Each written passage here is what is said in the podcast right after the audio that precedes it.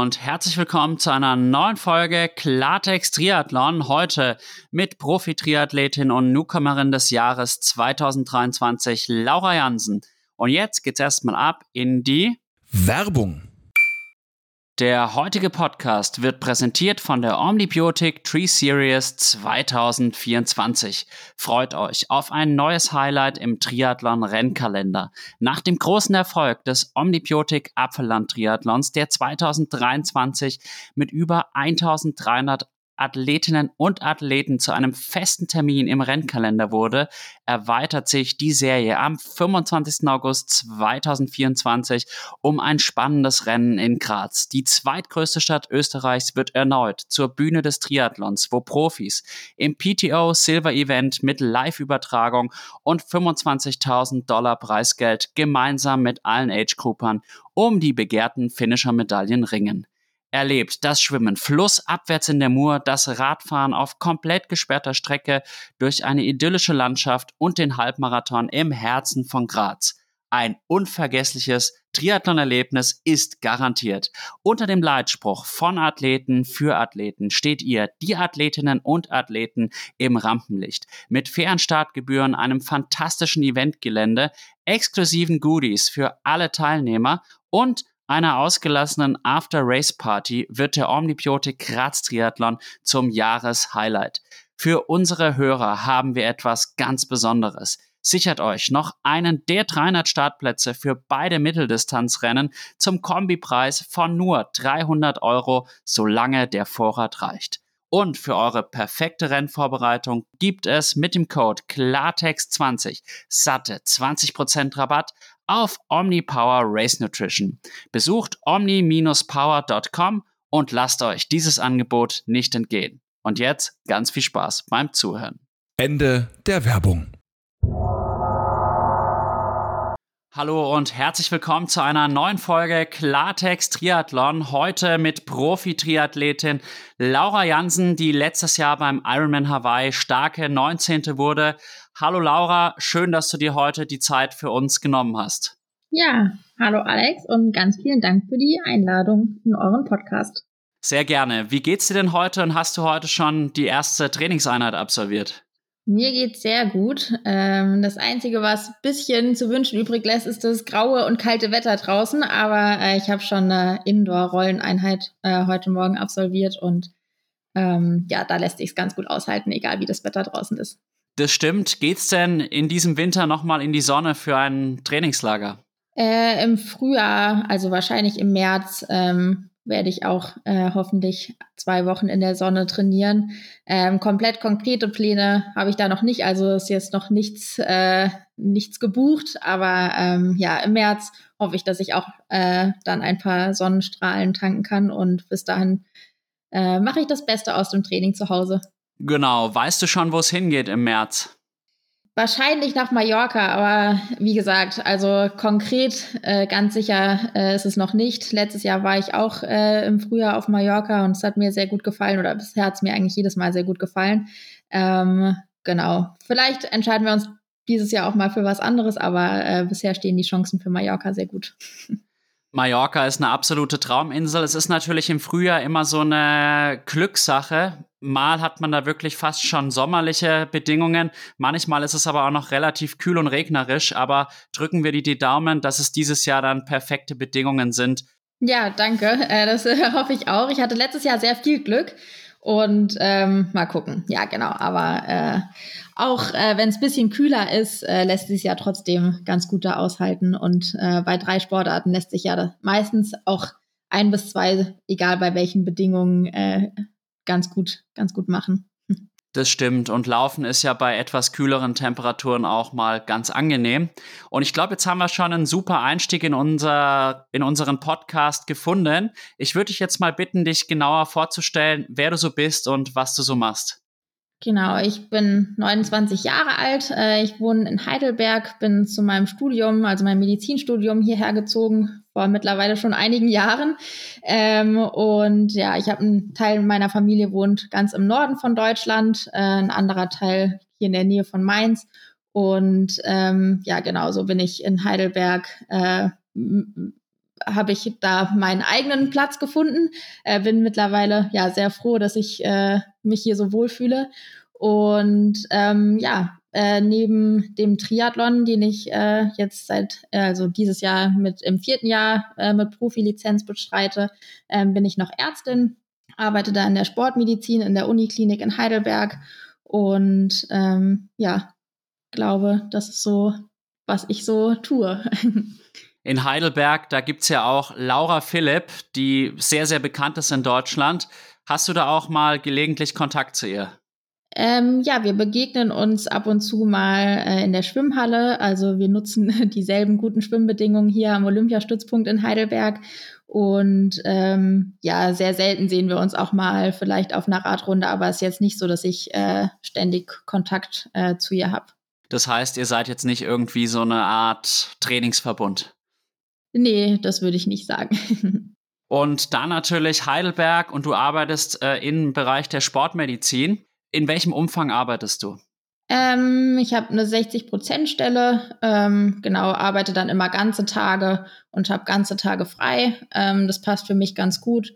Und äh, ja, bin sehr froh, dass ich äh, eine Teilzeitstelle gefunden habe, äh, in der das möglich ist, das mit dem Sport so zu vereinbaren. Außerdem muss ich sagen, dass es in der Sportmedizin der Luxus ist, dass ich die Wochenenden äh, immer frei habe oder fast immer frei habe und auch keine Nachtdienste habe, was im medizinischen Bereich ja absolut nicht selbstverständlich ist. Ähm, und das ist sicher ja ein sehr, sehr großer Vorteil, der mir aktuell das Training ähm, und auch das Verfolgen meiner sportlichen Ziele wirklich erleichtert.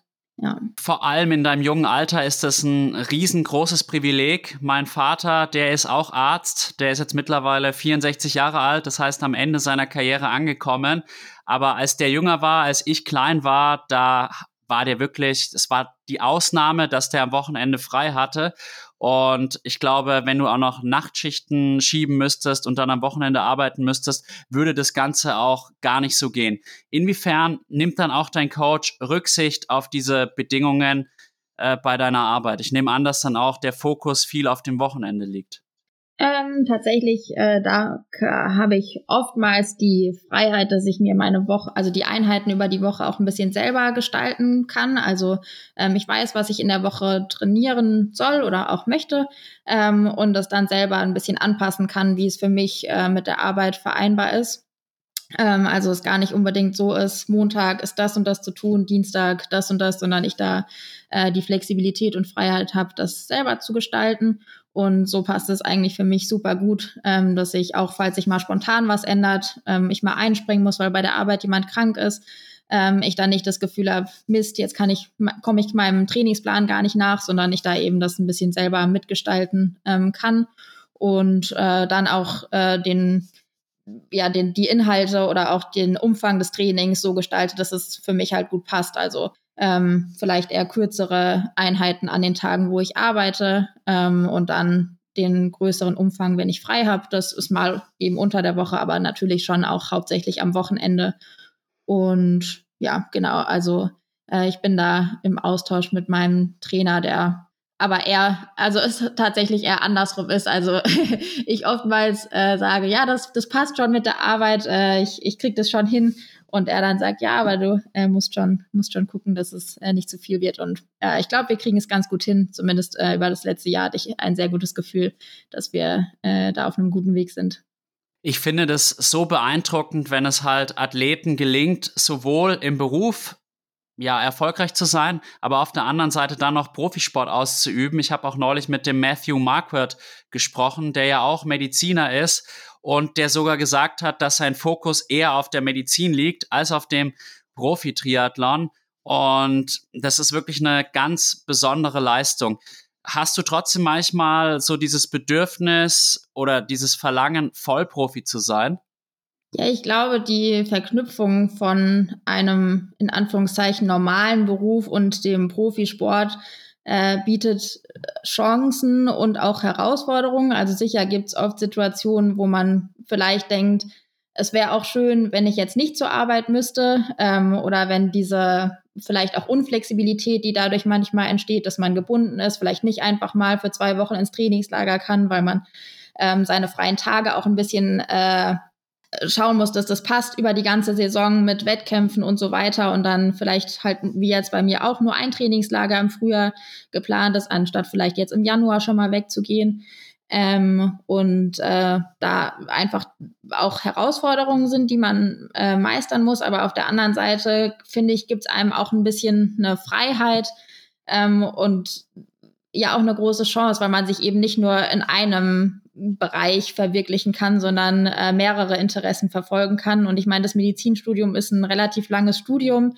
Ähm, es ist auch schade, wenn man dem so gar nicht weiter nachgeht. Ähm, und glaube, es ist eine tolle Chance, wenn man beides nebeneinander machen kann, solange es einem eben auch beides Freude macht oder, und es nicht zu viel wird, wenn äh, man sich im Beruf, äh, also da mit der Arbeit überlastet, dann macht, glaube ich, auch das, das Training keine Freude mehr. Also ich glaube, man muss ein gut, eine gute Balance finden.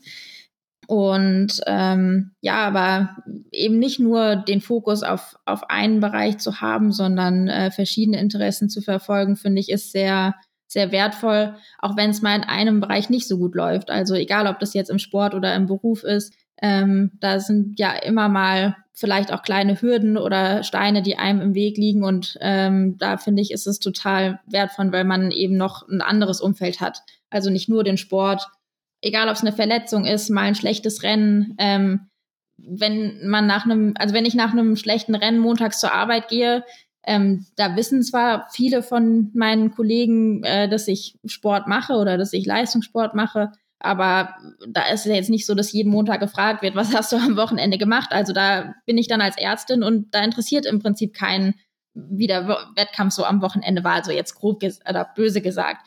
Ähm, da bin ich halt in einer ganz anderen Funktion und das tut auch manchmal gut, wenn man halt eben nicht nur die Athletin ist, sondern auch noch eine ganz andere Person ähm, und das finde ich ist oft sehr wertvoll. Absolut, kann ich nur unterschreiben. Und ich mache ja auch Triathlon natürlich nur im Amateurbereich, aber wenn jetzt bei mir der Wettkampf schlecht gelaufen ist und den nächsten Tag bin ich wieder in der Schule, dann interessiert es keinen meiner Schüler, wie ich jetzt bei diesem Wettkampf abgeschnitten habe. Und ich finde es auch so ein bisschen entlastend, wenn ich jetzt zum Beispiel an den Florian Angert denke, der 2023 wirklich ein gebrauchtes Jahr hatte und Vollprofi ist, dann hat er halt nicht irgendwie noch einen anderen Bereich, wo er sich halt auch verwirklichen kann und Erfolge feiern kann. Und ich glaube, das ist halt der Vorteil. Wenn jetzt, es jetzt beispielsweise bei dir in der Medizin nicht so läuft, hast du noch den Triathlon. Und wenn es im Triathlon nicht so läuft, hast du vielleicht dann noch die Medizin. Ja, genau, da kann ich dir nur zustimmen. Ähm, ich glaube, dass es äh, gerade in schwierigen Situationen wirklich schön ist, wenn man ähm, eben noch, noch was anderes hat. Ja, sehe ich genauso wie du. Ja, perfekt, dass wir uns da einig sind. Und wenn du dich jetzt zwischen Triathlon und der Medizin entscheiden müsstest, wie würdest du das Ganze priorisieren? Puh, also ich bin froh, dass ich mich nicht entscheiden muss, glaube ich.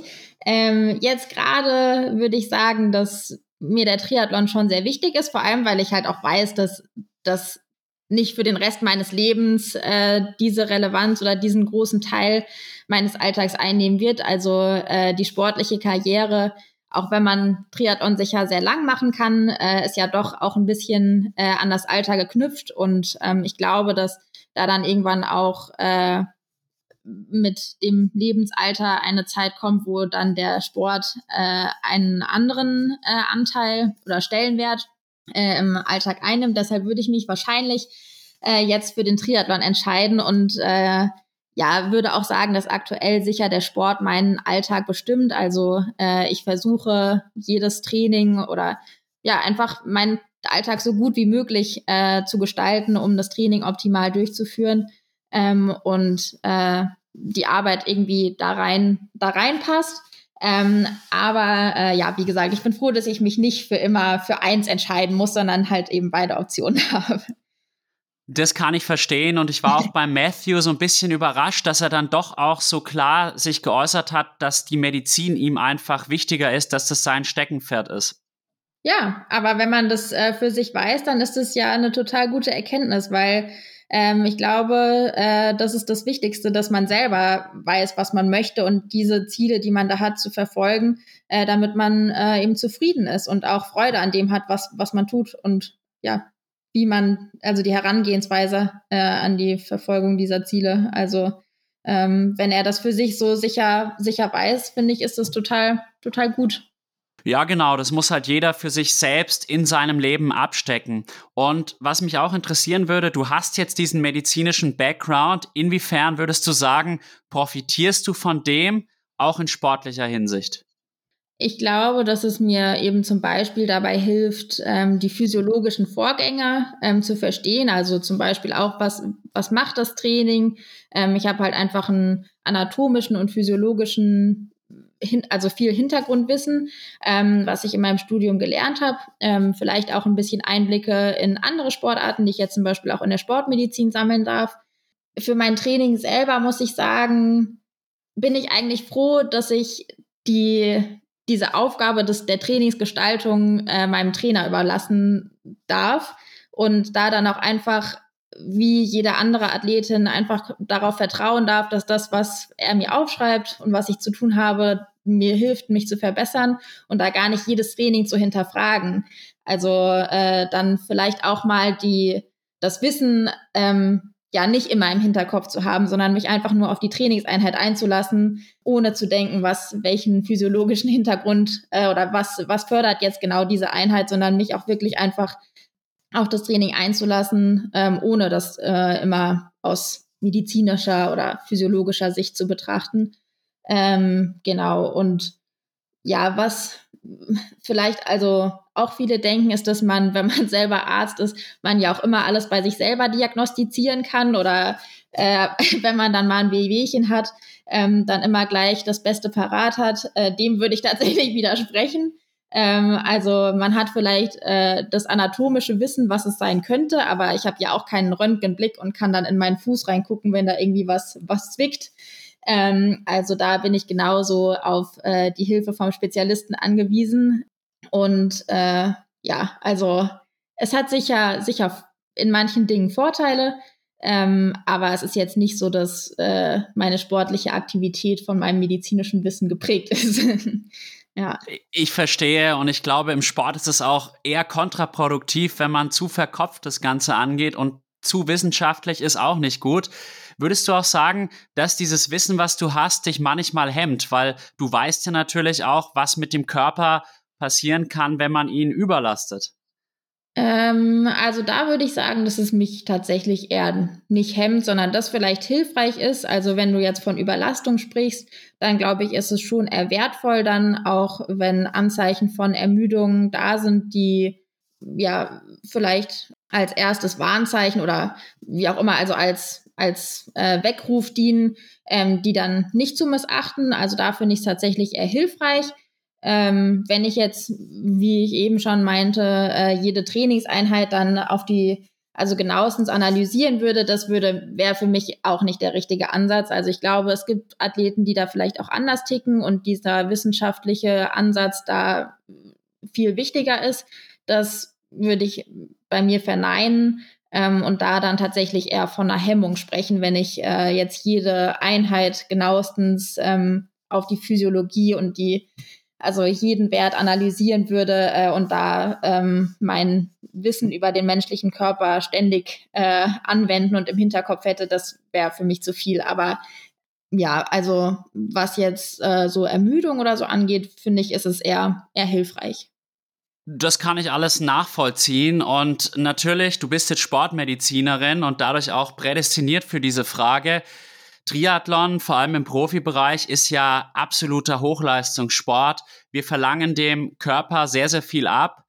Ist Profi-Triathlon denn überhaupt aus medizinischer Sicht gesund? Also als Gesundheitssport würde ich es nicht bezeichnen, ähm, weil ich denke, dass man dem Körper äh, viel mehr abverlangt, als man als gesund bezeichnen würde oder als Gesundheitssport. Allerdings glaube ich, dass man es gesund betreiben kann. Also es ist sicher eine außerordentliche Herausforderung, aber ähm, mit der richtigen Herangehensweise und auch der Beachtung von Ermüdungsanzeichen, Überlastungsanzeichen und halt vernünftiger Trainingssteuerung glaube ich, dass man es als äh, Athlet gesund betreiben kann, auch im Hochleistungsbereich für eine gewisse Zeit. Aber ich glaube schon, dass man sich darüber im Klaren sein muss, dass man dem Körper sehr viel abverlangt und ähm, ich das nicht als Gesundheitssport im Sinne von, das würde ich jemandem empfehlen, um sich fit zu halten oder also wie auch, also es ist kein, ja, Sport, den man jedem so empfehlen würde. Also auf Hochleistungsniveau allein die, der Umfang ist, finde ich, schon was, was über diesen, die, den Gesundheitssport hinausgeht. Aber ich glaube schon, dass man es auf gewisse Weise eben gesund betreiben kann. Aber das ist ein schmaler Grad. Das sieht man sicher auch daran, wie oft Athleten verletzt sind. Vielleicht auch öfter, also wenn es dann Richtung äh, Überlastung geht, auch vielleicht auch mit Infekten zu kämpfen haben. Also es ist sicher ein sehr schmaler Grad, wo man ähm, versucht, das Maximum aus dem Körper rauszuholen, aber andererseits auch immer gucken muss, dass es eben nicht, nicht zu viel wird. Absolut. Und ich habe ja auch Sport studiert und ich erinnere mich noch sehr an eine Aussage eines Dozenten von mir, der hat gesagt, Leistungssport ist Raubbau am Körper und er war quasi der Orthopäde und Mannschaftsarzt von den S. Oliver Baskets Würzburg. Jetzt heißen sie mittlerweile anders. Damals hießen sie noch so. Natürlich war das auch eine Mannschaftssportart, wo natürlich auch sehr, sehr viele hochintensive Belastungen dabei waren, wo auch sehr, sehr viele orthopädische Geschichten dazu kamen. Da sind wir jetzt sicherlich im Triathlon-Bereich. Na gut, man kann einen Radsturz haben, dann kann es auch mal übel ausgehen. Meistens sind es ja dann doch auch Überlastungsverletzungen, aber wir verlangen natürlich auch unserem kardiovaskulären System sehr, sehr viel ab. Und da habe ich halt jetzt auch mit dem Uli Nieper gesprochen, das ist mein Orthopäde, das war im Juni. Und der meinte halt, dass halt jetzt viele Leute in seinem Umkreis, die jetzt so 55, 60 sind, auch Probleme haben mit Herzrhythmusstörungen und so weiter und so fort. Und da gibt's halt jetzt so auch so Vermutungen, dass es vielleicht auch von der langjährigen Ausdauerbelastung sein könnte. Und das finde ich halt sehr, sehr spannend. Und da habe ich mir halt schon häufig so die Frage gestellt, irgendwie, ja, ist es das wirklich wert? Auf der anderen Seite habe ich halt so viel Spaß, dass ich mir dann immer wieder das so auch schön rede und sage, ja, andere machen gar nichts, ist das noch schlechter, was vielleicht auch wieder stimmt. Ja, ich denke, da hast du in beidem recht. Also ähm, die, die gar nichts machen, vielleicht sich auch ungesund ernähren, die sind dann vielleicht eher für Stoffwechselerkrankungen wie Diabetes, sind auch für Herz-Kreislauf-Erkrankungen prädestiniert. Ähm, durch Verkalkung, Arteriosklerose und so weiter. Also äh, jeder Lebensstil bringt vermutlich äh, gewisse Risiken mit. Ähm, Hochleistungssport im Ausdauersport kann, wie du gerade angesprochen hast, ähm, vielleicht auch Risiken langfristig mit sich bringen. Ähm, aber sicher ist es da, wie bei allem eigentlich, ein Abwägen, ähm, was es einem wert ist. Und ähm, sicher kann man vielleicht jetzt, solange man noch jung ist oder genau in der Phase, in der man vielleicht gerade intensiv dem Sport ähm, nachgeht, nicht alle Folgen, die langfristig äh, das gegebenenfalls äh, mit sich bringt, im Auge behalten. Aber letztendlich muss man ja genauso sagen, dass man eigentlich nie genau weiß, was einen später gesundheitlich erwartet. Ähm, egal, ob man jetzt tatsächlich äh, Gesundheitssportler ist, also vielleicht die fünf mal 30 Minuten, die äh, idealerweise in der Woche empfohlen werden ähm, und so weiter, dies, dies alles befolgt. Am Ende kann es trotzdem sein, äh, dass einen eine schwerwiegende Erkrankung trifft. Ähm, das weiß man leider nicht. Ähm, man kann vermutlich das Beste für sich daraus machen. Ähm, und wenn einem der Sport sehr viel Freude bringt, dann ist es das, glaube ich, schon wert in einer gewissen Weise, ähm, solange man äh, es in einem Rahmen betreibt, in dem es einem auch einigermaßen sinnvoll äh, erscheint oder also ja, man muss es ja trotzdem nicht nicht übertreiben. Also, aber äh, ich glaube, dass ähm, ja es, es immer Risiken Risiken birgt. Egal, ob man äh, als Coach Potato sich jeden Tag jede Menge ungesunder Dinge ähm, zuführt äh, oder ob es eben man täglich mit dem Rad unterwegs ist. Es kann immer viel passieren. Also äh, man hat es eben nicht, nicht in der Hand. Aber ja, ich glaube, dass der Sport einem schon sehr viel auch zurückgibt, dass es äh, das in einem gewissen Rahmen auch wert ist. Sehe ich genauso. Man lebt nur einmal und jeder muss irgendwann sterben und man hat es nicht in der Hand. Und insofern denke ich mir dann auch am Ende immer wieder, es macht dir Spaß, also machst du das jetzt. Ich meine, man kann nie absehen, was passiert. Es kann jederzeit passieren, dass man einen schwerwiegenden Radunfall hat. Hatten wir auch schon im Triathlon. Da habe ich jetzt erst gestern wieder an die Julia Vielener zurückdenken müssen, die, glaube ich, 2016 bei einem Verkehrsunfall verstorben ist. Insofern stimme ich dir da voll und ganz zu. Das heißt, du machst dir da jetzt auch nicht wahnsinnig viele Gedanken zu der Thematik, dass es dir gegebenenfalls schaden könnte. Nee, würde ich tatsächlich nicht sagen. Also ähm, ich versuche einen insgesamt gesunden Lebensstil zu verfolgen und ähm, ja, aber es ist nicht so, dass ich äh, den, den Leistungssport jetzt unter dem Vorbehalt betreibe, dass es äh, eventuell langfristige Folgen hat. Darüber muss ich sagen, mache ich mir tatsächlich nicht so viele, nicht so viele Gedanken. Ich glaube, wenn das einsetzt, dann solltest du deine Profikarriere höchstwahrscheinlich beenden, weil ich glaube, dann ist man auch vom Kopf nicht mehr ganz so frei. Aber lass uns jetzt auch mal mehr auf das Sportliche selbst nochmal kommen. Du warst ja ursprünglich mal Amateur-Triathletin und bist ja dann auch so im Laufe der Zeit so zum Profi-Triathlon gewechselt. Und ich weiß nicht, aber ich bin mir doch relativ sicher, dass du das warst. Ich glaube, so bei der Challenge Samorin 2021 wurde dir doch mal das Zeitfahrrad sogar aus dem Auto geklaut. Die Story ist mir noch irgendwie präsent. Und das war doch so ziemlich so dein Start im Profi-Triathlon auch. Ja, das stimmt. Also ich habe äh, 2021 das erste Mal äh, meine Profilizenz gelöst. Ähm, ich bin davor, also 2019 habe ich meine erste Mitteldistanz gemacht, ähm, habe da auch das erste Mal nach einem Trainingsplan trainiert. Ähm, dann 2020 gab es ja nicht so besonders viele Wettkämpfe durch Corona und ähm, da konnte ich dann am Ende des Jahres eine Mitteldistanz in Österreich beim in Podersdorf ähm, gewinnen und dann äh, habe ich 2021 äh, das erste Mal die Profilizenz gelöst. Ähm, und da hatte ich auch echt coole Rennen. Aber wie du sagst, äh, hatte ich da auch ein sehr, sehr unschönes Erlebnis. Ähm, wie äh, von dir richtig in Erinnerung wurde mir da in, in Samorin äh, ein Tag oder ich glaube zwei Tage vor dem Wettkampf, ich weiß nicht mehr, ich weiß auf jeden Fall noch, dass ich meine Vorbelastung äh, auf dem Rad gemacht habe und danach wollten wir kurz einkaufen gehen. Und als er wieder kam, äh, war mein Rad weg. Und ähm, ja, das war ein sehr erschreckendes Erlebnis. Ähm, aber gehört vielleicht auch dazu, dass man ähm, ja, Herausforderungen äh, meistert, die einem in den, in den Weg gestellt werden. Ähm, ja. Wie ist denn die Geschichte ausgegangen und kannst du mittlerweile drüber lachen? Äh, lachen weiß ich nicht. Also das hat mich damals schon sehr runtergezogen, muss ich sagen, ähm, weil ich mich da auch, also ich habe mich sehr auf diesen Wettkampf gefreut ähm, dass ich die Chance bekommen habe, dort zu starten.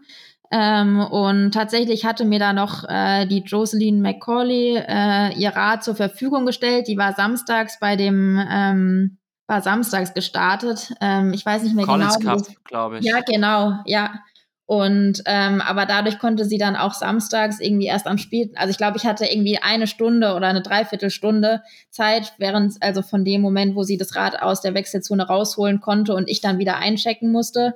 Und ähm, ja, wer, also sie ist auf jeden Fall ein Kopf kleiner als ich und ihr Rad hat mir auch eigentlich nicht, nicht besonders gut gepasst. Beziehungsweise ich hatte, das war mein erstes Zeitfahrrad, was mir dort geklaut wurde. Also ich hatte da jetzt auch keine besonders große Erfahrung, was, was Räder angeht. Und ähm, sie fährt sicher eine sehr, äh, auf, also auf sie perfekt angepasste Position. Und für mich hat das halt gar nicht gepasst. Ähm, das war super nett, dass sie mir das zur Verfügung gestellt hat. Und ich habe es auch am Sonntag probiert, aber es war unmöglich äh, für mich, den Wettkampf ähm, mit dem, vielleicht auch vom Kopf, hat sicher auch eine Rolle gespielt. Aber ich konnte den Wettkampf leider nicht, äh, nicht bestreiten ja, in dem Jahr habe ich dann tatsächlich noch zwei Rennen auf dem äh, Rennrad gemacht. Also ich habe dann noch den 73 in Nizza gemacht, der ist ja sehr bergig. Und ja. ähm, das war dann für mich noch eine gute Möglichkeit. Da bin ich dann einfach mit meinem Rennrad gestartet und konnte dann trotzdem noch ein gutes Rennen machen. Ja, und äh, ich glaube, dann habe ich noch die Mitteldistanz, ach so, genau, die deutsche Meisterschaft war das da in Heilbronn gemacht. Ähm, da hatte ich dann Rad, das Rad von meinem Freund ausgeliehen, hat auch nicht so gut gepasst, aber da hatte ich zumindest ein bisschen mehr Zeit, es auf mich einzustellen, als irgendwie eine Dreiviertelstunde. Ähm, ja, genau. Also ich habe dann, glaube ich, aus dem Jahr noch das, noch das Beste gemacht, was, was so möglich war und ähm, ja, habe sicher einiges an Erfahrung äh, und Learnings daraus mitgenommen. Und ist das Rad dann irgendwann nochmal aufgetaucht oder konnten irgendwelche Täter ermittelt werden? Nee, also ähm, wir waren dort auch vor Ort äh, bei der Polizei und ja, die haben gesagt, das ist, äh, keine Chance, ähm, das Rad wiederzufinden. Und ähm, ja, war letztendlich vermutlich einfach unser Fehler, dass wir das äh, Auto da unbeaufsichtigt, auch wenn es nur ganz kurz war, haben stehen lassen. Ähm, vielleicht auch unter dem Aspekt, dass eben bekannt war, dass da viele Athleten für den Wettkampf hingereist sind. Äh, wir mit unserem Kennzeichen auch offensichtlich aus Deutschland kamen. Also ja, ich weiß nicht, wo, also war wahrscheinlich einfach Pech. Also falscher Ort äh, zum falschen Zeitpunkt. Ähm, aber das Rad habe ich nicht, nicht wieder gesehen, nee.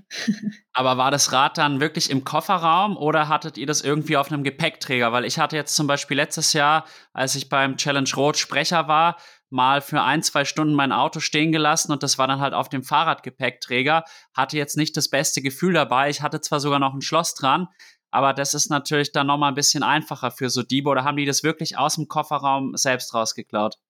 Die haben es aus dem Kofferraum äh, rausgeklaut. Ähm, scheinbar, also ich kenne mich da jetzt auch nicht aus, wie das funktioniert, ähm, aber wenn man das Auto über den, über den Funk ähm, abschließt, ja. Also wenn man da das quasi auf diesen, auf das verschlossene Schloss äh, sozusagen drückt, um das Auto abzuschließen, kann man scheinbar in dem Moment dazwischen funken und dann wird das Auto nicht abgeschlossen.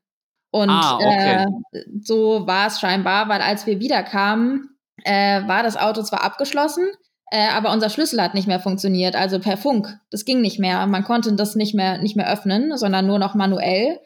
Und ähm, wir haben uns irgendwie gewundert, weil davor hat es ja noch funktioniert und ähm, haben das auch erst gar nicht so äh, wahrgenommen, bis wir dann gemerkt haben, dass mein Fahrrad weg ist. Genau, also die haben scheinbar da auf dem Parkplatz vielleicht irgendwie gewartet. Also wir können, es sind alles nur Vermutungen. Wir haben da keine äh, wissen nicht, wie es wirklich abgelaufen ist. Aber da wir auch wirklich nur Wasser in dem Supermarkt gekauft haben, also wir waren eigentlich nur wenige Minuten weg, muss das sehr schnell gegangen sein. Und es war jetzt keine Scheibe oder so eingebrochen, sondern ähm, es war scheinbar wirklich, dass die da diese unter diese Funk, das, diesen Funk da unterbrochen haben und das Auto dadurch dann nicht abgeschlossen war. Ja, das ist wirklich eine irre Geschichte. Und das Witzige, oder was heißt witzig? ich war ja auch vor Ort 2021 bei der Challenge Samorin und da waren halt auch viele gute Freunde von mir, unter anderem auch die Sarah Carolos. Und die hatte mir das dann erzählt, irgendwie, ich glaube, Samstagabends, kurz vor dem Rennen, hat die mir erzählt, ja, der Laura Jansen, der wurde jetzt äh, das Rad aus dem Auto geklaut oder sowas. Und dann dachte ich mir, wow, das ist ja echt das Bitterste, was einem so passieren kann. Und einfach eine verrückte Story. Und ja, tut mir jetzt noch leid für dich. Aber zum Glück hast du ja jetzt auch wieder ein Zeitverrat und diese Geschichte gehört der Vergangenheit an. Ja, das stimmt. Äh, ich habe auf jeden Fall, ja, wie schon gesagt, sehr viel daraus gelernt. Ähm, vielleicht auch, was das mit einem macht, wenn man mit einer Erwartung oder auch Vorfreude zu einem Wettkampf reist, der auch ein bisschen weiter weg ist. Ich meine, die Fahrt mit dem Auto, ich weiß jetzt nicht mehr wie lange, aber es war auf jeden Fall eine relativ weite Anreise.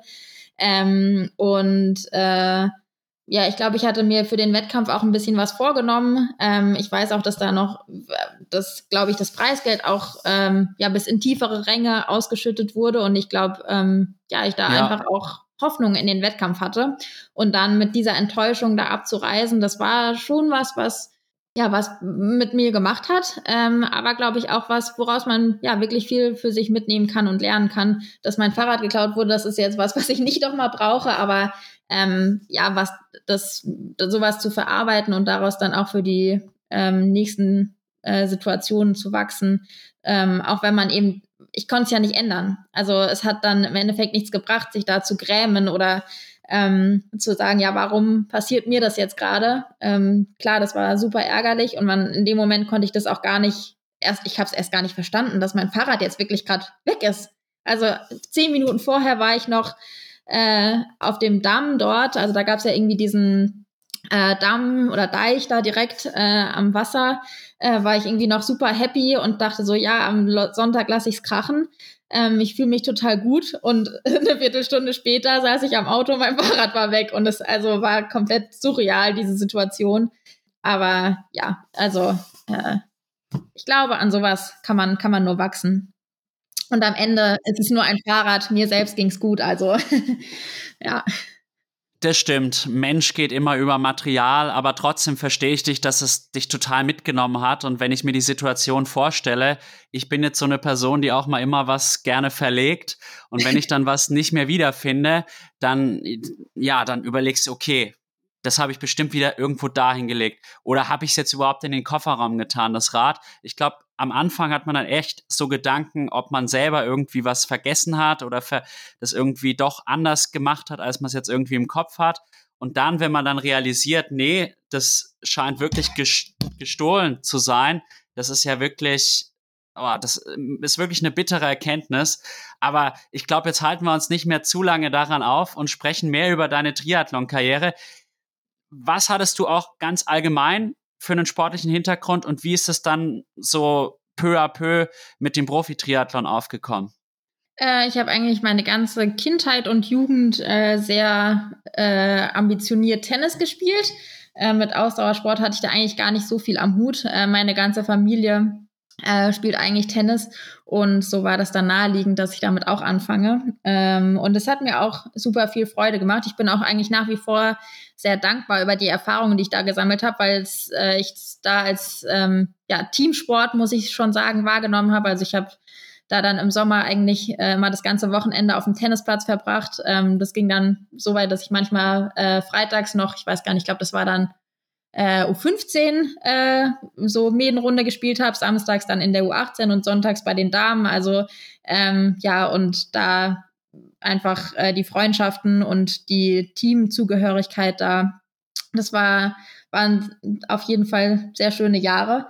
Und genau, nachdem ich dann mit der Schule fertig war ähm, und dann auch äh, umgezogen bin, habe ich mir dann keinen neuen ähm, Tennisverein gesucht. Ich bin auch da am Ende so, als ich äh, so während des Abiturs schon öfter mal, ich würde sagen, joggen gegangen. Also ähm, das hat mir schon, schon Spaß gemacht, aber ohne irgendwelche Ambitionen oder also ich habe da auch keine Wettkämpfe oder was auch immer gemacht, sondern es war eigentlich eher so ein bisschen ergänzend zum, zum Tennistraining. Und genau, nachdem ich dann umgezogen war, habe ich äh, ja das Laufen oder Joggen einfach so als Ausgleich oder auch als mir einfach Freude gemacht hat, ähm, weiterverfolgt, war dann auch phasenweise mal ein bisschen im Fitnessstudio und habe ähm, bisschen Kraftsport gemacht. Ähm, genau, dann als ich, äh, ich glaube, in meinem zweiten Studienjahr äh, hier in Heidelberg an der Uni habe ich dann äh, das erste Mal ähm, ja so einen Triathlon-Hochschulsportkurs besucht. Ähm, das war zum Wintersemester, das weiß ich noch, weil äh, es war auf jeden Fall Spinning äh, als Radfahren. Es war dann also einmal in der Woche gab's Schwimmen, einmal in der Woche gab's Spinning auf dem Rad geführt und dann halt äh, einmal in der Woche hat man sich zum Laufen getroffen. Und ja, so habe ich dann quasi den Einstieg in den Triathlon gefunden. und ähm, ja, da habe ich, ich glaube, so anderthalb Jahre circa ähm, mit trainiert. Und dann habe ich mir irgendwann, äh, bin ich zu einem kleinen Verein in Heidelberg gegangen, zu dem in Anführungszeichen großen Verein, also dem SV Nika, wo ich jetzt auch ähm, trainiere äh, habe ich mich damals irgendwie noch nicht getraut, weil Schwimmen war auf jeden Fall nicht so meine Stärke und ich dachte, da sind bestimmt alle mega gut. Ähm, und dann bin ich erstmal zu einem kleineren Verein in Heidelberg gegangen. Und ähm, genau, dann war 2019 so das erste Jahr, wo ich dann äh, mich so einem Trainingsplan sozusagen anschließen durfte. Also es war irgendwie auch eine, es ist, dann irgendwie kleine Zufälle, die so äh, manchmal äh, zueinander führen. Also da der Schwimmtrainer von dem kleinen Verein, von dem Skiclub Heidelberg heißt, äh, hieß der Verein, ähm, der Schwimmtrainer dort, der hat auch Athleten gecoacht und hatte da eine Athletin, die er für den 73 im Kraichgau vorbereitet hat. Und äh, den Wettkampf wollte ich auch 2019 machen. Da hat er gesagt, ich stelle dir den Plan sozusagen auch zur Verfügung. Der ist jetzt nicht individuell für dich, aber ähm, ich stelle ihn dir sozusagen dafür kostenlos zur Verfügung. Und ja, dann hatte ich meinen ersten Trainingsplan und ähm, ja, habe dann da eben äh, 2019 äh, im Mai das erst, meine erste Mitteldistanz gemacht und ähm, konnte mich da dann auch für die 73 WM in der Altersklasse äh, qualifizieren. Die war ja da 2019 auch in Nizza. Da habe ich dann meine zweite Mitteldistanz gemacht. Und ja, dann, wie gesagt, 2020 gab es ja nicht so viele Wettkämpfe. Und ähm, nachdem ich dann da in Pudersdorf ähm, am Ende des Jahres, auch nach einem nicht so einfachen Jahr äh, sportlich gesehen, weil ich da die, meine erste und bisher zum Glück einzige äh, schwerere Verletzung hatte, ähm, konnte ich da dann eben äh, in Podersdorf die Mitteldistanz gewinnen, was für mich sehr überraschend kam. Und ja, so habe ich mich dann entschieden, 2021 das erste Mal es im Profifeld zu versuchen und bin nach wie vor sehr froh, dass ich diese Entscheidung getroffen habe. Was war das für eine Verletzung? Äh, ich hatte eine Ermüdungsfraktur in der Ferse. Okay, ja, das hat man auch schon öfters mal von dem einen oder anderen Triathleten oder der einen oder anderen Triathletin gehört. Und wieso dann die Profilizenz? Tja, das ist eine gute Frage. Also ich glaube, äh, ich habe mit meinem damaligen Trainer, der hat mich dann da schon auch zu ermutigt.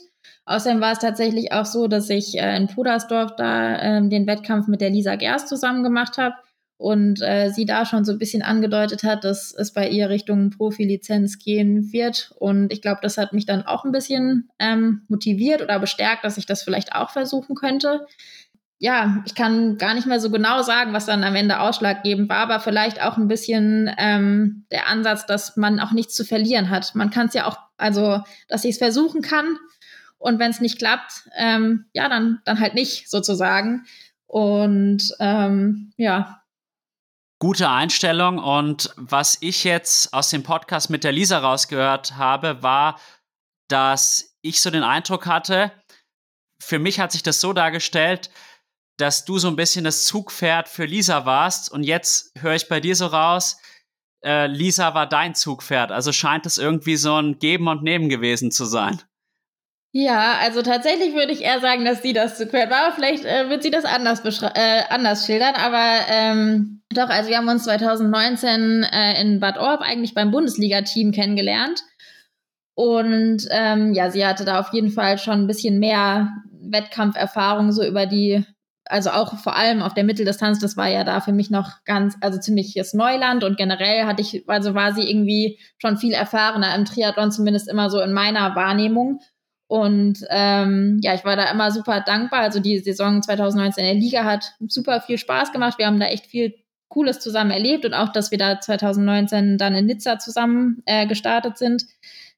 Ja, und ich, äh, für mich war es, also in meiner Wahrnehmung war es eher so, dass äh, ich äh, viel von ihr mitnehmen oder lernen konnte. Ähm, aber vielleicht, wahrscheinlich haben wir äh, beide voneinander äh, profitiert. Ja, das ist sehr, sehr interessant und ich würde sagen, es hat sich gelohnt, diese Profilizenz zu lösen. Du bist jetzt vor knapp einem Monat zur Newcomerin des Jahres 2023 gewählt worden. Ja, das stimmt. Kam für mich auch ein bisschen überraschend. Also ich wusste ja, dass ich nominiert bin, ähm, aber da waren auch äh, zwei sehr starke Athletinnen von der Kurzdistanz äh, nominiert in der Kategorie. Und ähm, dass ich den Preis bekommen habe, hat mich natürlich super gefreut. Ähm, für mich selber war das letzte Jahr ähm, auch ein sehr erfolgreiches und ich habe mich sehr gefreut, dass sehr vieles super geklappt hat. Aber natürlich ist es auch nochmal eine schöne Wertschätzung der Leistung, wenn das dann auch von außen so wahrgenommen wird ähm, und man das auch nochmal so ja, wiedergespiegelt bekommt, dass die Leistungen, die man äh, in dem Jahr erreicht hat, ähm, ja sehr gut waren. Das stimmt und ich würde sagen, dann ist es jetzt an der Zeit, mal Bilanz zur Saison 2023 zu ziehen. Du warst bei der 70.3 WM am Start, hast dort einen 26. Platz erreicht und dann bei der Ironman Hawaii Geschichte, also bei der WM, da wurdest du starke 19. und konntest auch einen sehr, sehr guten Marathon hinlegen. Wie schätzt du jetzt deine Saison 2023 ein und welche Learnings nimmst du mit? Ja, ich glaube, die Saison war für mich was Besonderes, weil ich halt das erste Mal die Herausforderung Langdistanz gewagt habe. Und ich glaube, so werde ich das ja auch in Erinnerung behalten. Also äh, die erste Saisonhälfte war eigentlich komplett auf das Rennen, also auf die, den Ironman Frankfurt ausgerichtet. Ich habe da ähm, auch zwei Mitteldistanzen auf dem Weg dorthin gemacht, aber es war klar, dass mein Fokus immer ähm, das Rennen in Frankfurt sein wird. Und ähm, ja, dort zu starten, war für mich einfach eine ganz, ganz neue Herausforderung. Ähm, aber auch so ganz befreit, weil ich keine Erwartungen hatte. Ähm, ich wollte das Rennen irgendwie schaffen. Es war in meiner Vorstellung davor so unvorstellbar lang. Ähm, und ja, das ist mir sehr gut gelungen und dadurch ähm, ja, habe ich mir den, die Startmöglichkeit auf Hawaii in gewisser Weise erarbeitet und äh, bin sehr froh, dass ich das überhaupt wahrnehmen konnte, was nicht selbstverständlich ist ähm, durch den ja doch sehr großen Reise- und finanziellen Aufwand.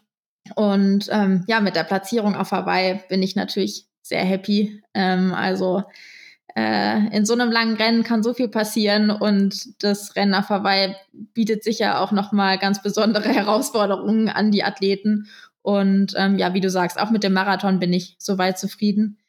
Aber ja, also ich glaube, für mich wird das, das Jahr so in Erinnerung bleiben, dass es halt mein, mein erstes Langdistanzjahr war und das hat mir echt, echt viel Spaß gemacht. Das glaube ich. Und ich habe auch noch dieses Interview, das du dem Trimark nach dem Ironman Frankfurt gegeben hast, in Erinnerung. Das war sehr erfrischend. Man hat dir deine Freude so komplett abnehmen können.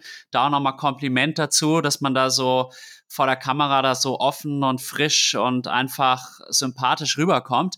Und dann Hawaii ist natürlich ja, der Mythos und dann so abzuschneiden, wirklich nochmal Gratulation. Wie hast du denn auch selbst den Ironman Hawaii wahrgenommen? Ja, danke schön. Ähm, also, ja, Hawaii war für mich ein schon sehr besonderes Erlebnis, muss ich sagen. Äh, vielleicht auch, weil ich natürlich schon vorher viel über den Mythos äh, gehört habe ähm, und sehr gespannt war, wie es ist, dann selber dort zu sein. Ich meine, ich habe das Rennen davor, seit ich jetzt Triathlon verfolge, natürlich auch immer im Fernsehen angeschaut und es hat mir immer sehr viel Freude bereitet, ähm, die lange Hawaii-Nacht sozusagen. Aber jetzt das erste Mal selber da zu sein, war ja ein sehr besonderes Erlebnis. Und ähm, ich bin sehr froh, dass ich das erleben durfte. Und ich hoffe auch sehr, dass ich noch mal hin kann, ähm, weil äh, ja, in mir hat das, glaube ich, tatsächlich das äh, Triathlon-Feuer so ein bisschen noch mal äh, weiter entfacht. Oder also mir hat's wirklich, es war für mich ein ganz besonderes äh, Erlebnis und das Rennen ist äh, wahnsinnig herausfordernd. Ähm, vielleicht auch einfach, äh, weil man schon vorher sich so viele Gedanken macht. Es ist die WM, es sind die besten Athletinnen ähm, am Start. Ähm, man darf sich da mit den, den allerbesten über die Langdistanz messen. Ähm, und gleichzeitig ist es irgendwie so ein weit entfernter, besonderer Ort, an dem dieser Wettkampf ausgetragen wird. Ähm, unter diesen besonderen, heißen, windigen Bedingungen. Ähm, und ja, also ja, es war einfach äh, was sehr, sehr Besonderes. Kann ich mir vorstellen und ich möchte ja dieses Jahr auch nach Hawaii. Für dich geht es jetzt dieses Jahr leider nicht nach Hawaii. Hat sich denn nach deinem Erfolg in Hawaii etwas für dich in deinem Leben verändert? Also sind mehr Sponsoren auf dich zugekommen beispielsweise? Nein, also in meinem Leben hat sich eigentlich nichts geändert. Äh, also ich bin nach wie vor äh, Teil des Skinfit Racing Teams, wofür ich sehr dankbar bin und die mich auch ähm, im Hinblick auf Hawaii unterstützt haben. Ähm, aber es ist nicht so, dass sich mit dem Rennen jetzt irgendwas äh, verändert hat. Also ähm, ja. Du musst einfach in noch mehr Podcasts auftreten. ja, äh, ich glaube, es gibt viele Sachen, die es zu verbessern gibt. Social Media und so weiter. Also ja, oder vielleicht auch einfach noch besser werden und dranbleiben. ja. ja, ich denke, als Profisportler sollte man immer erstmal die sportliche Leistung im Blick haben. Aber natürlich gibt es auch andere Optimierungsbereiche. Social Media, gerade auf der, der Mittel- und Langdistanz, ist es sehr, sehr entscheidend um halt auch für die Sponsoren interessant zu werden. Ja, das, das stimmt. naja, gut. Äh, sprechen wir aber über das Sportliche. Was hast du jetzt auch sportlich aus 2023 lernen können? Wo siehst du noch Verbesserungspotenzial? Ähm, ja, also ich, was nehme ich aus 2023 mit? Also ich glaube, dass das Wichtigste ist, dass man verletzungsfrei bleibt und einem äh, das Training und der Wettkampf viel Freude macht. Also ähm, zum Beispiel 2022 hatte ich nicht dieselbe Freude so ähm, vor den Wettkämpfen, ähm, wie ich sie jetzt letztes Jahr empfunden habe. Und ich glaube, das ist das, das Allerwichtigste, auch wenn man ähm, seine Leistungs, seine Leistung abrufen möchte. Und ähm, ansonsten würde ich sagen, dass es noch, wenn ich äh, auf meine eigenen Wettkämpfe zurückgucke, dass es in allen drei Disziplinen noch noch was zu tun gibt. Und das finde ich, also freut mich auch. Ähm, also äh, klar, ich bin mit meinem 19. Platz auf Hawaii zufrieden, aber es ist eben auch noch Luft nach oben. Und ähm, ja, da habe ich Lust drauf, äh, mich da noch zu verbessern. Und denke auch, dass ich da in allen drei Sportarten noch genug ähm, Potenzial und Stellschrauben habe, um da äh, weiterzumachen. Auf jeden Fall. Und wie versucht ihr jetzt in allen drei Disziplinen noch einen Tick besser zu werden und welche Zielsetzungen hast du jetzt für das Jahr 2024?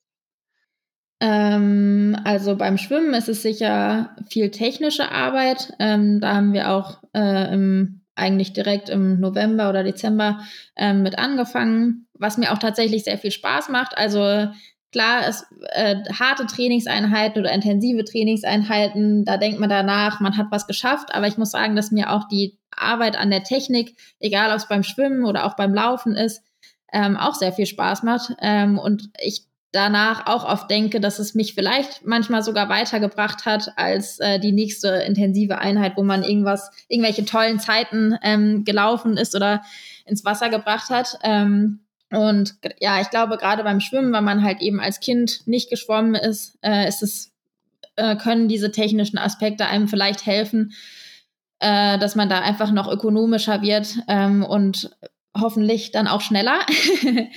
und ähm, genau, also ja, ich glaube, dass äh, eben der technische Aspekt da was ist, was wir weiter verfolgen. Und ähm, genau, dann, achso, die Ziele für 2024. Ja, also das baut eigentlich darauf auf. Also klar, ich möchte meine Leistung in allen drei Disziplinen verbessern ähm, und glaube, dass das auch möglich ist. Und ähm, konkret für die Wettkämpfe äh, möchte ich schon versuchen, mich für die WM in Nizza zu qualifizieren. Ähm, und also die Langdistanz dieses Jahr hat mir echt Bock gemacht und ähm, ich glaube, dass äh, ja allein durch die Erfahrungen, die ich jetzt nach zwei Langdistanzen sammeln kann, auch da noch viel Potenzial liegt. Und äh, ja, möchte das auf jeden Fall versuchen, mich da ähm, für die WM zu qualifizieren, auch wenn sie nicht auf Hawaii ist. Also Nizza finde ich genauso attraktiv und wie schon gesagt, war ich ja auch schon mal dort und mir hat es da äh, sehr gut gefallen. Ähm, bin sehr gespannt, wie das Rennen dort ist ähm, und würde mich sehr freuen, wenn ich es schaffe, da ähm, dort auch starten zu dürfen. Das scheint ein gutes Pflaster für dich zu sein. Und welche Zwischenstationen hast du eingeplant? Stichwort wäre da jetzt auch diese Ironman Series wo du ja schon eine Athletin wärst, die da auch ein bisschen Geld mitmachen könnte. Allerdings muss man das natürlich auch irgendwie organisatorisch hinbekommen. Ja, also die konkreten äh, Zwischenstationen äh, weiß ich jetzt noch nicht alle. Also meine Saisonplanung ist jetzt noch nicht in Stein gemeißelt. Ähm, aber ich muss mich natürlich erstmal noch irgendwo qualifizieren. also ähm, ja, genau. Wahrscheinlich werde ich einen relativ frühen Versuch starten ähm, mit einer Langdistanz, ähm, um, um eventuell auch eine zweite Chance noch für eine Quali ähm, zu haben. Und äh, was die Pro-Series angeht, die du angesprochen hast, bin ich noch ein bisschen zwiegespalten. Ähm, auf der einen Seite äh, sind die Rennen dann sicher gut besetzt und es wird super viel Spaß machen, dort zu starten und sich mit äh, starken Athletinnen zu messen. Ähm, auf der anderen Seite sind teilweise die Rennen dann auch, ja, sind einfach sehr verstreut, logischerweise. Also man kann äh, natürlich nicht äh, alle Rennen der Serie in Europa stattfinden lassen. Aber da dann halt eben auch der Reisekostenaufwand sehr groß ist, ähm, bin ich noch nicht sicher, wie viel, also wie ich da äh, vielleicht in dieser Serie teilhaben kann. Also ähm, sicher wird die Serie für Athletinnen, die vorwiegend auf der langen, also ich glaube, man kann drei Langdistanzen einbringen. Ja. Ja, genau. Also wird da sicher äh, auf der, also Langdistanzathleten favorisieren, aber das werden sicher auch noch viele andere Athleten und Athletinnen denken. Also ich, ich weiß es noch nicht genau. Der, es wird jetzt nicht so sein, dass ich meine ganze Saison auf diese Serie ähm, ausrichte, sondern ähm, eigentlich ist mein Ziel halt die WM-Quali und dann mal gucken, welche konkreten Zwischenstationen ich noch, noch nehme. Vielleicht auch Rennen aus der Serie, aber es ist jetzt nicht so, dass ich meine Saison komplett danach nach ausrichte, um da möglichst alle oder viele Rennen davon zu machen. Also so ist es nicht. Ich verstehe. Ich hatte halt nur dran gedacht, weil du halt deine Stärke meines Erachtens schon auf der Langdistanz hast. Und es gibt ja dann auch einige Athletinnen, die dann eher bei der PTO-Serie gebunden sind. Und da wird es ja jetzt auch mal abzuwarten sein, wann dann wirklich auch tatsächlich die Rennen sind. Das kann jetzt auch mal relativ kurzfristig äh, der Fall sein. Ich habe jetzt auch so Gerüchte gehört, dass das erste PTO-Rennen schon im März ist, was natürlich irgendwie dann auch wiederum schwach ist, dass sie es immer noch nicht verkündet haben. Also werden wir alles abwarten und bezüglich der Ironman Pro Series würde ich halt sagen, dass ganz im Allgemeinen halt Leute, die auf der Langdistanz ihre Stärken haben, bevorzugt sind oder besonders von dieser Serie profitieren könnten. Ja, das stimmt. Ähm, also ich bin auch gespannt, was die PTO äh, noch veröffentlicht oder wann. ähm, und äh, auch wie viele dann starten, wer da startberechtigt sein wird, äh, ob die Athleten dann dafür alle Rennen verpflichtet werden. Wie, also ich habe, du hast da vielleicht sogar mehr Informationen, also ich weiß da eigentlich relativ wenig. Ähm, und da ich nicht in den Top 30 äh, bin, weiß ich, dass ich halt auf jeden Fall nicht startberechtigt sein werde. Ähm, zumindest wenn es so ähnlich sein wird wie letztes Jahr und größer werden die Startfelder vermutlich ja eher nicht. Ähm, ja. da, wenn ich da kurz einhaken darf, äh, weil es mir jetzt gerade so spontan eingefallen ist, ich finde es sogar fast ein bisschen wenig, nur 20 Athleten. Das fände ich mit 30 irgendwie noch mal cooler. Ich weiß auch nicht, warum die PTO sich dazu entschieden hat. Ja, sie werden sicher ihre Gründe haben, ähm, aber ja, ich habe mich tatsächlich, also ich habe die Rennen natürlich verfolgt, aber mich jetzt auch nicht mega damit beschäftigt, weil es eben sowieso für mich nicht in Frage kommt oder aktuell also außer Reichweite ist. Genau, also ja, ich bin gespannt, was, äh, was die Saison da bereithält. Wird sicher interessant werden, ähm, vor allem weil ja auch im Raum steht, dass es ja auch viel mehr Rennen werden als letztes Jahr. Also äh, ich bin sehr gespannt. Vor allem auch, wenn sich dann Athletinnen da wirklich für eine große Anzahl an Rennen verpflichten müssen ähm, dort zu starten, dann wird das sicher auch die anderen Rennen beeinflussen, was äh, Mitteldistanz betrifft. Absolut. Insgesamt können wir, glaube ich, festhalten, ist eine gute Zeit für den Profi-Triathlon und es ist, wenn man sich irgendwie geschickt aufstellt, besser möglich, Geld zu verdienen als noch vor einigen Jahren. Ja, sicherlich. Vor allem halt, wenn man in der Spitze dabei ist.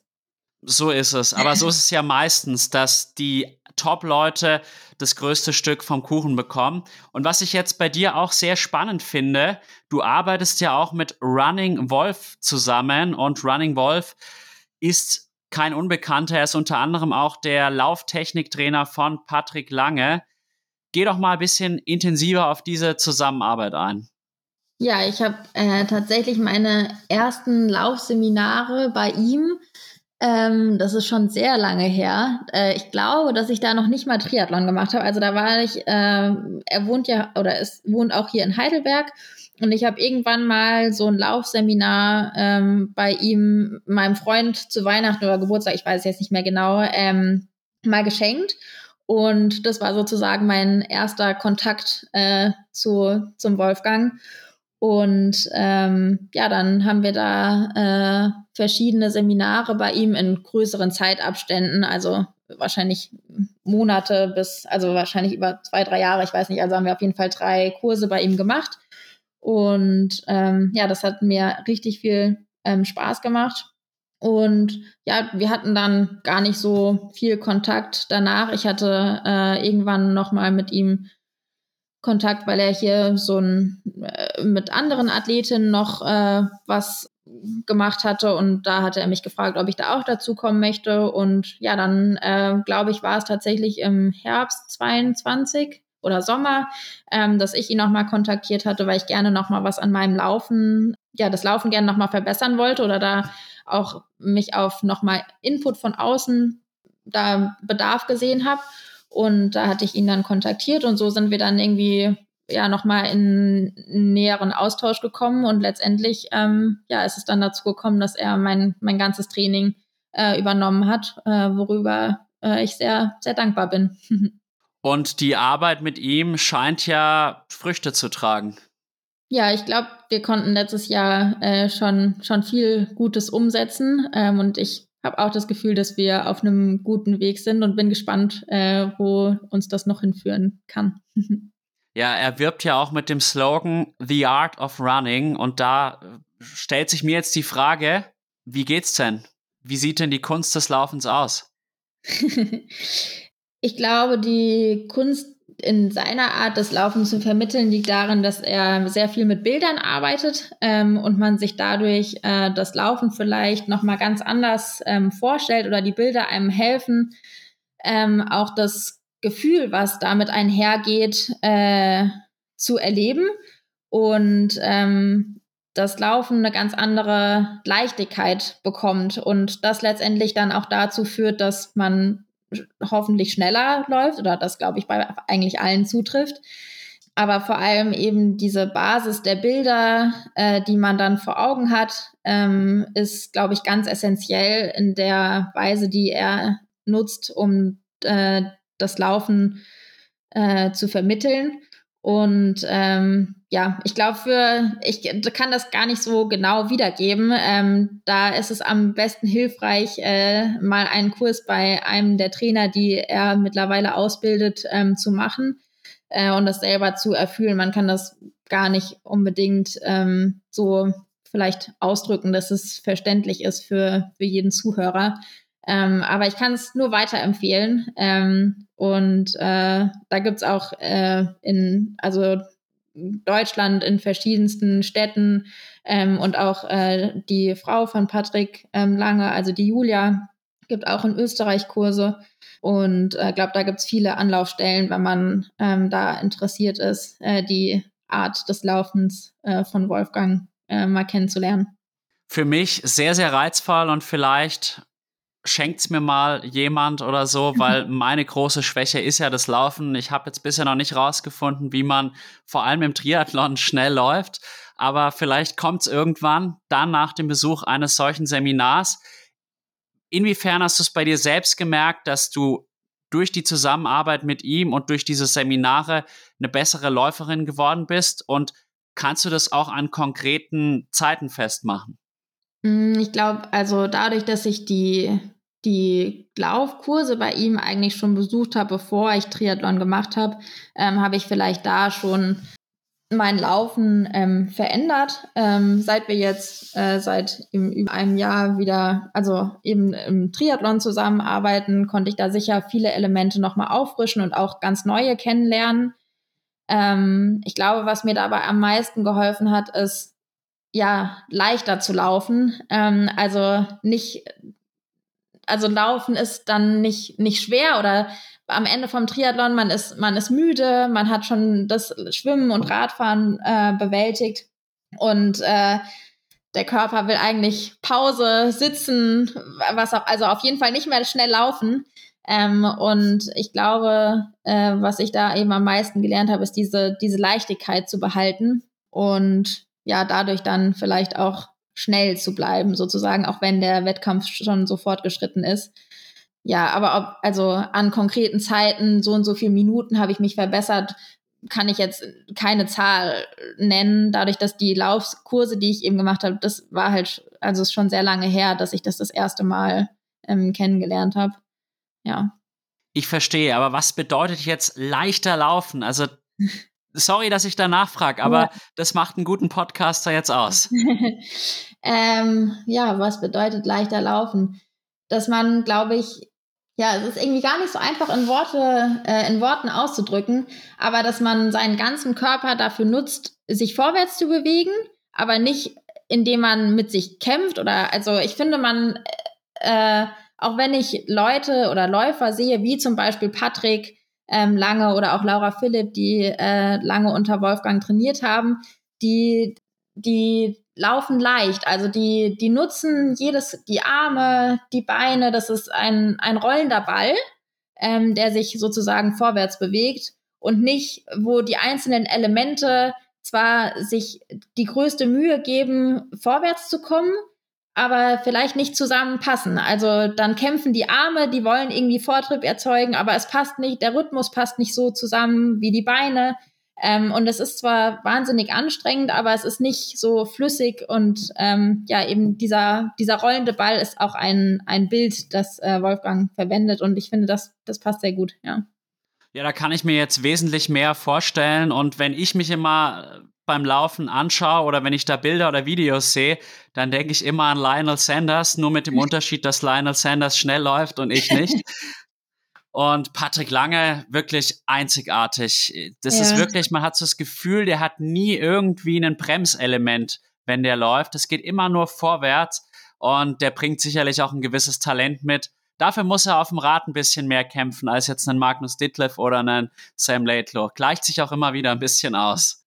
Ja, das stimmt. Jeder hat sein äh, Stärkenprofil, was er sich zunutze machen kann.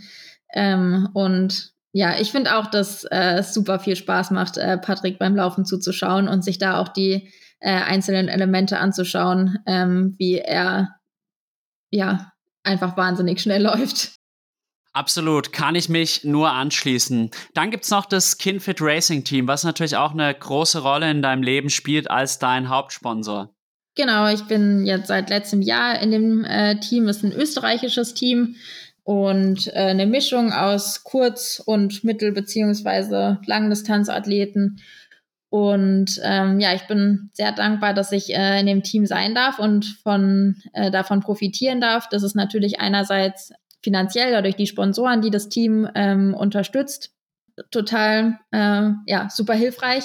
Ähm, aber auch äh, ja der Austausch und ähm, das äh, äh, das Lernen von den anderen Athleten, die ich da kennengelernt habe. Ähm, wir treffen uns, also hatten jetzt auch im Januar, erst Anfang des Jahres, ähm, wieder äh, die Teamtage und waren da gemeinsam äh, im Hotel Jakob am Fuschelsee und äh, es war mein erstes, erstes Mal dort. Äh, es war super schön und ich habe es wieder sehr genossen, äh, mich mit den anderen auszutauschen, alle mal wiederzusehen.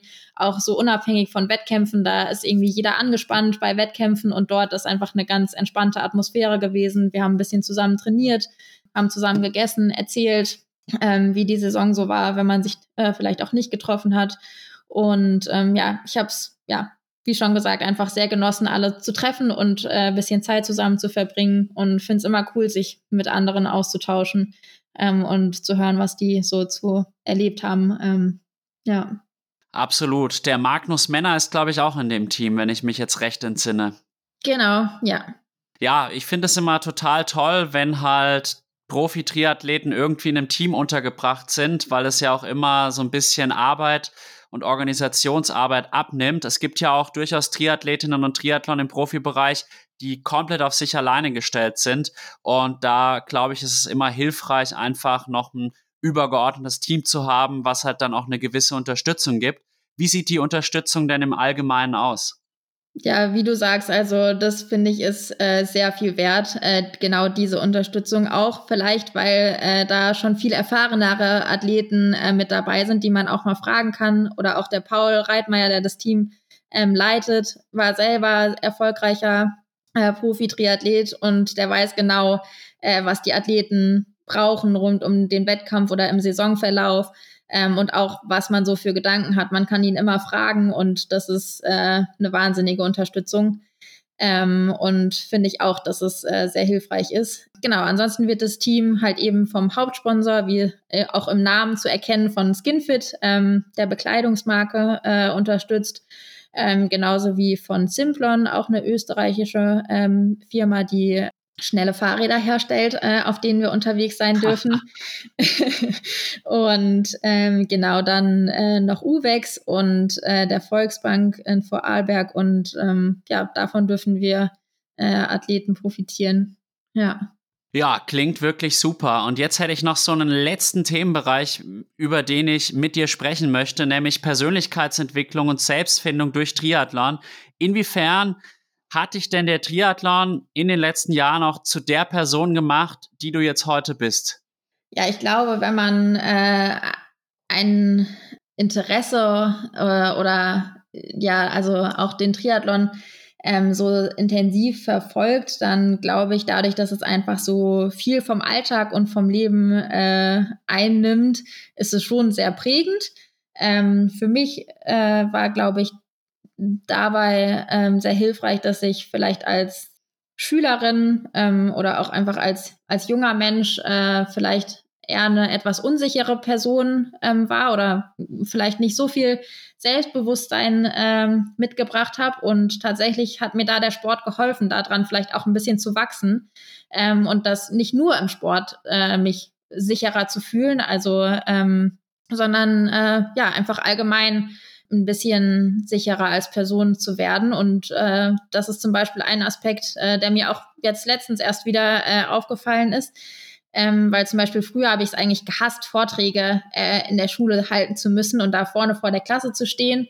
Und ähm, ich wurde jetzt letztens hier in Heidelberg an ein Gymnasium eingeladen und äh, durfte da ein bisschen was zum Sport, ähm, meinem Alltag und auch ja was zum äh, zu der Verknüpfung von ähm, dem Leistungssport und der äh, beruflichen Tätigkeit als ähm, Ärztin zu erzählen. Und das hat mir so viel Spaß gemacht und das war richtig cool. Und da habe ich auch danach gedacht, dass also ja, das war was, was mir super viel ähm, Freude bereitet hat, auch äh, das den Schülern äh, mitzugeben. Und äh, ja, als, als noch jüngerer Mensch ähm, in meiner Schulzeit hätte ich das nie mit so einer Leichtigkeit gemacht, sondern hätte mir davor wahrscheinlich den Kopf zerbrochen, ähm, dass ich da dann da vorne stehen muss vor, vor der ganzen Klasse. Und das sind irgendwie Kleinigkeiten, aber äh, ja, ich finde, dass das, also ist zum Beispiel ein Aspekt, der, den mir der Sport zurückgegeben hat. Das heißt, dass du auch so ein bisschen mehr Selbstbewusstsein durch den Sport bekommen hast. Ja, genau. Und was ich halt auch immer sehr, sehr beeindruckend finde, wenn ich jetzt beispielsweise krank bin und halt nicht trainiere und eigentlich dann viel mehr Zeit für andere Dinge hätte, bin ich teilweise gar nicht so produktiv. Und ich, ich finde halt den größten Mehrwert, den ich jetzt auch persönlich aus dem Triathlon und dem Leistungssport gezogen habe, ist halt einfach dieses mit einer zur Verfügung stehenden Zeit sich so zu organisieren, dass man allen und allem gerecht wird und halt zugleich aber mental gesund zu bleiben. Also das hilft mir auch immer sehr, sehr weiter, einfach auch in stressigen Situationen halt die Ruhe zu bewahren, weil ich halt weiß, ja, das war eigentlich immer schon so, du hast es auch schon früher hinbekommen, also wirst du es jetzt auch hinbekommen. Ja, kann ich verstehen. Ähm, also es gibt einem vielleicht auch da Sicherheit und natürlich die Struktur, die du angesprochen hast. Ähm, das kann ich nur bestätigen, dass man äh, dadurch, dass man ähm, vielleicht noch ein oder mehrere Trainingseinheiten im Tag unterbringen will, auch äh, neben dem Job ähm, oder wie auch immer, dass es einem ja sehr viel Struktur äh, im Alltag gibt und ähm, ja vielleicht auch den richtigen Fokus, also oder da die Prioritäten so zu setzen, dass man ähm, da dann allem gerecht wird, was man was man schaffen will. Ähm, ja, also kann ich so bestätigen, wie du es äh, geschildert hast, ja. Und gelingt dir das immer, allem gerecht zu werden oder fällt auch wirklich mal was hinten runter, weil halt einfach die Gesamtbelastung sehr groß ist? Ja, also definitiv gelingt es nicht immer. Und da liegt dann, glaube ich, die Schwierigkeit darin, auch einfach mal Nein zu sagen. Ähm, also das ist zum Beispiel so, dass ich dann vielleicht nach der Arbeit lieber die Stunde für mich alleine laufen gehe und einfach mal den Kopf frei kriege, ähm, anstatt dann gehetzt irgendwie das Training zu absolvieren, um danach dann vielleicht äh, noch was mit Freunden zu machen oder so. Also es ist schon so, dass das ist vielleicht was, was eher ein Nachteil ist, aber das ja soziale, Kon also so Freizeitaktivitäten, wie dass man abends einfach mal was mit Freunden macht oder auch am Wochenende vielleicht schon eher seltener vorkommen, dadurch, dass äh, mein Alltag schon sehr durchstrukturiert ist durch die, durch die Arbeit und das Training. Aber für mich ist es in Ordnung so. Also ich habe es mir ausgesucht und ich mache es freiwillig so. Und wenn ich es anders haben wollen würde, dann wüsste ich ja, dass ich es auch, auch ändern kann. Ähm, ich bin nicht verpflichtet dazu, das äh, Training so zu machen. Und äh, ich glaube, das ist eben auch eine, eine Eigenschaft, also die Zielstrebigkeit oder auch die Freude, die man daraus dann zieht aus dem Training, warum ich es im Moment eben genau so machen möchte, wie ich wie mache. Und das ändert sich vielleicht auch irgendwann. Ähm, aber ich finde, wenn man da für sich die Prioritäten gefunden hat, wie man es machen möchte, dann ähm, ist es in Ordnung so. Man muss halt darauf vertrauen, dass das Umfeld äh, das so akzeptiert oder es für das Umfeld genauso in Ordnung ist, weil das ist ja auch nicht immer selbstverständlich. Nur weil es für einen selber äh, zufriedenstellend ist, heißt es das nicht, dass das ganze Umfeld äh, das auch immer so äh, unterstützt oder das auch so in Ordnung findet. Absolut. Man muss es dem Umfeld halt entsprechend kommunizieren und dann muss man wirklich sagen, Triathlon ist in einer gewissen Weise schon auch egoistisch. Da muss schon sehr viel Verständnis und Rücksichtnahme auch von Seiten des Umfelds kommen. Und da bin ich auch immer sehr, sehr dankbar, dass ich da beispielsweise durch meine Freundin so viel Unterstützung bekomme, dass ich auch, wenn im Moment lebe ich ja auf Gran Canaria, sie in Deutschland, aber letztes Jahr, als ich noch normal gearbeitet habe, da war es wirklich so häufig so, dass sie mir dann noch irgendwie gekocht hat, damit ich dann noch irgendwie eine Trainingseinheit machen konnte. Und da muss man extrem dankbar für sein und das nicht für selbstverständlich nehmen.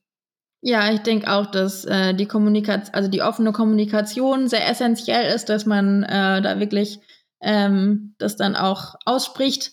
Ähm, aber äh, wie du sagst, also ohne die Unterstützung ähm, und das Mitwirken von Partnern, ähm, Freunden, Familie, äh, wäre das sicher nicht so möglich. Und das ist ja ganz wichtig. Ich glaube, da sind wir jetzt am Ende unseres Podcasts. War ein super angenehmes und unterhaltsames Gespräch.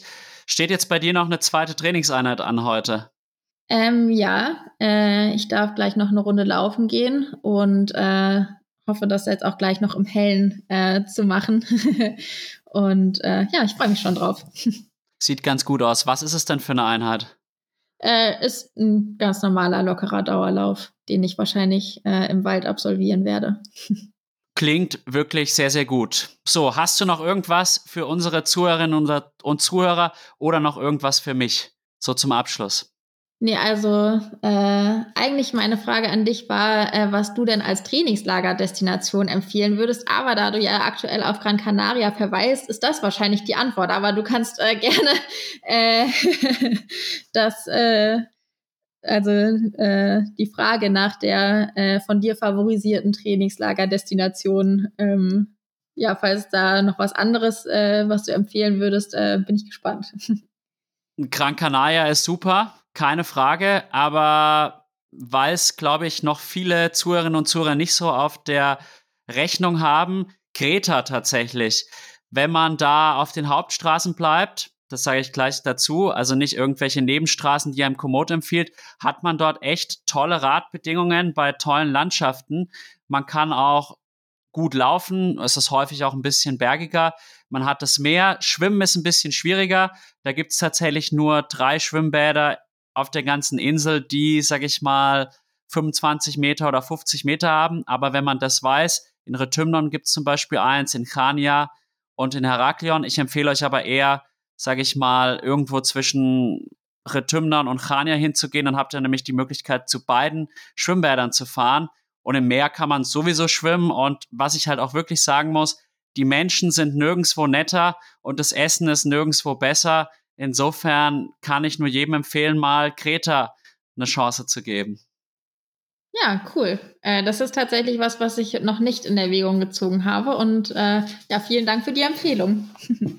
Sehr, sehr gerne. Und dann wünsche ich dir viel Erfolg für die neue Saison und noch viele weitere Podcast-Auftritte. Dankeschön.